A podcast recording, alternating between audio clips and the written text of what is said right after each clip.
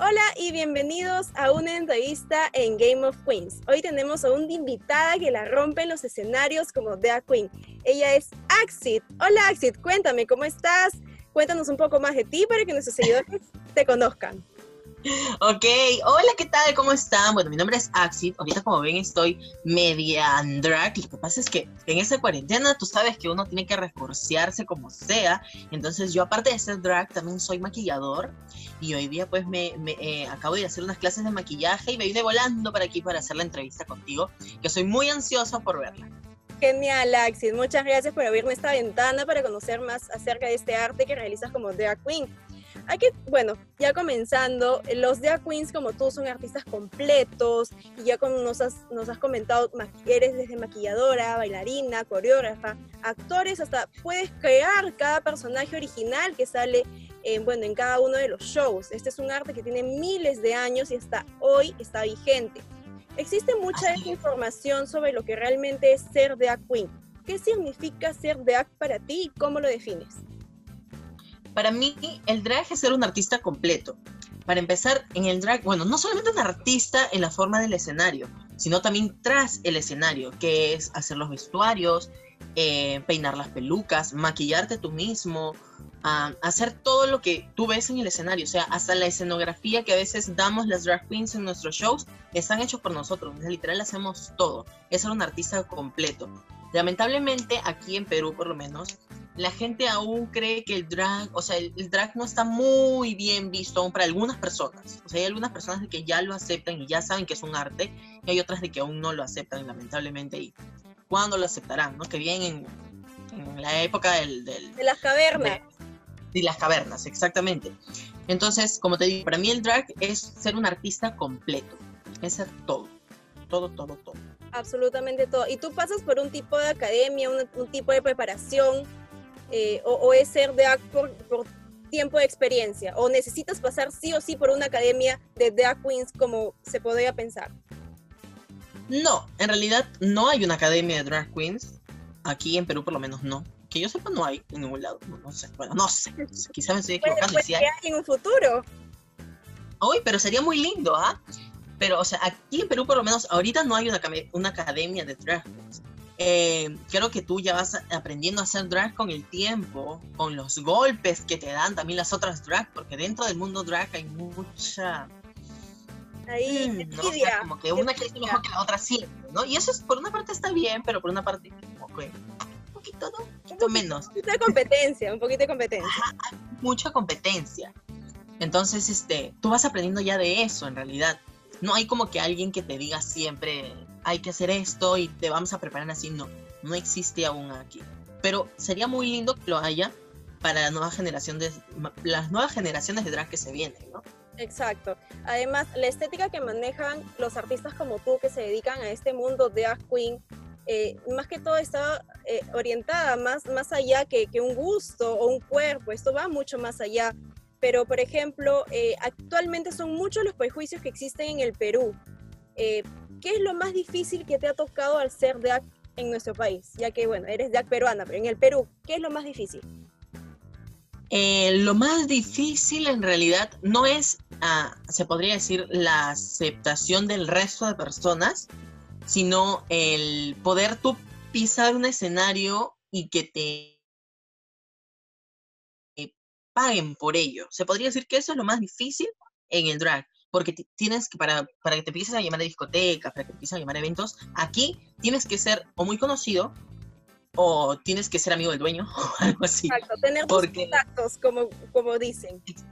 Exacto, porque si no, así seas la, o sea, así seas muy buena haciéndolo y no tienes ayuda de alguien más, quizás algunas, por ejemplo, drag, ¿no? Que recién están empezando, son muy buenas, tienen un porte increíble, eh, bailan muy bien, hacen un lip sync espectacular, pero a veces no se ven muy bien, entonces como que eh, tienes que encontrarse, podría decir, como una madre drag para poder crecer. A veces, no, no siempre, ¿no? Hay algunas drags que crecen por sí mismas, sin necesidad de una madre, ¿no? Ah, pero Claro, claro. talento innato. Claro, se podría decir así. O sea, yo he crecido como que solo y con una madre, solo y con una madre, porque era como que... Por ambos lados. ajá, me gusta como que hacer mis cosas solo, pero de vez en cuando como que le digo, bueno, tengo una, una madre drag, como que, no sé, ayúdame en esto, préstame algo, ¿no? O algo así, pero creo que eso es entre todos. Yo más, más que mi madre es mi amigo, mi hermano drag, o sea, más, más todavía que eso. Va más allá, va más allá de, de que sea como tu hada madrina. algo así. Algo así. Genial. Eh, bueno, entonces, como me explicas que esto es lo más difícil de que la persona, una vez que ya acepte el, el, el contenido o lo que se refiere al drag queen, entonces es, lo difícil es que las personas vayan a donde ustedes se presentan. Entonces podemos inferir un poco de que gracias a estas plataformas de pago como Netflix, en el caso que ha incluido en su contenido, como programas como RuPaul Drag Race, eh, que lanzan un mundo de mensaje de la tolerancia y libertad acerca de acercando a las personas al drag queen, donde tal vez no tenían conocimiento en el mundo.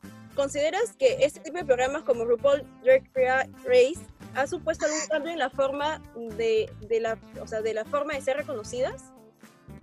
Yo creo que bastante, mucho. O sea, aunque aquí en Perú como que se puso, se podría decir, de moda hace unos dos o tres años atrás, este, cuando llegó aquí la acogida de RuPaul Drag Race, era como que las drags empezaron a, a hacerse notar más, porque no, incluso hay personas en el ambiente mismo, en la comunidad LGTB, que no les gustan las drags. O sea, es como que las ven, ay, no, no, o sea, son travestis. Piensan que somos travestis, pero no, no somos travestis ni transexuales somos un personaje, creamos un personaje para el público. No es que nosotras vivamos de mujeres, no es que nosotras vivamos así. Nosotros creamos un personaje, como cuando vas a una obra de teatro, así, tal cual.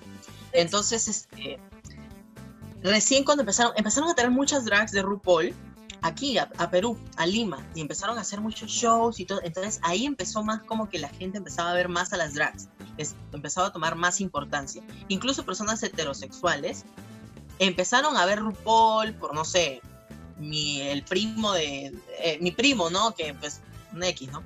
El primo de no sé quién empezó a ver RuPaul y le enseñó a su mamá, y su mamá le enseñó a la amiga a su mamá, y la amiga de su mamá le enseñó a su hija, y la hija de, de, esa señora le enseñó a otra chica, y así, y pum, pum, empezó a crecer más, más, más, más. y se vuelve una cadena. Claro, claro. Entonces ahí fue cuando que el drag aquí en Perú se empezó como que ver más, a notar más, a que la gente, se podría decir heterosexual, ya no nos vea como que algo malo, sino como que ya es un arte. Ah, interesante. O sea, esto funciona como una cadena, aprovechando, eh, bueno, en este caso, esta serie ha ayudado a muchas personas. Y ya hablando un poquito más, más de Axit, ¿el público reconoce tu arte? Ah, yo creo que sí. O sea, em, yo he estado en pocas discotecas, o sea, no he estado en muchísimas, pero por ejemplo he estado en, en donde hasta ahorita sigo siendo Factor Queen, es en The Queen Factor, que es gracias a The Queen Factor en realidad yo he crecido un montón. Creo que si no hubiera existido The Queen Factor, yo no, ya no, quizás ya no seguiría siendo drag.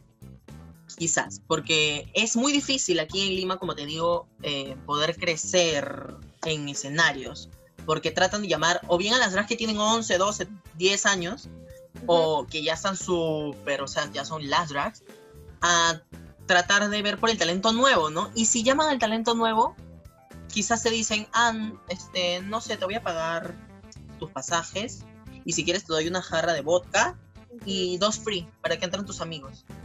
Entonces, eso no cuesta hacer drag. Entonces, en sí, también está un poco no bien valorado detrás de, las, de los escenarios. Así es. No está muy, muy bien valorado aquí. Al menos en, en Lima, no. Incluso, mira, yo he viajado a provincia ya como unas cinco o cuatro veces. Y las veces que he ido, cinco veces he viajado a provincia. He viajado a Arequipa y a Chincha. Y me iba a Trujillo, pero empezó la cuarentena. este, y allá te pagan mucho mejor que aquí en el mismo Lima. O sea, muchísimo mejor. O sea, también es por lo mismo de que estás viajando a otra parte, ¿no? Te estás arriesgando para allá. Pero yo creo que en Lima debería de ser igual el pago a las drags. O sea, aquí está muy devalorado. Aparte que han salido muchísimas drags, que no está mal, porque así, nos, así hay más y se hacen más conocidas.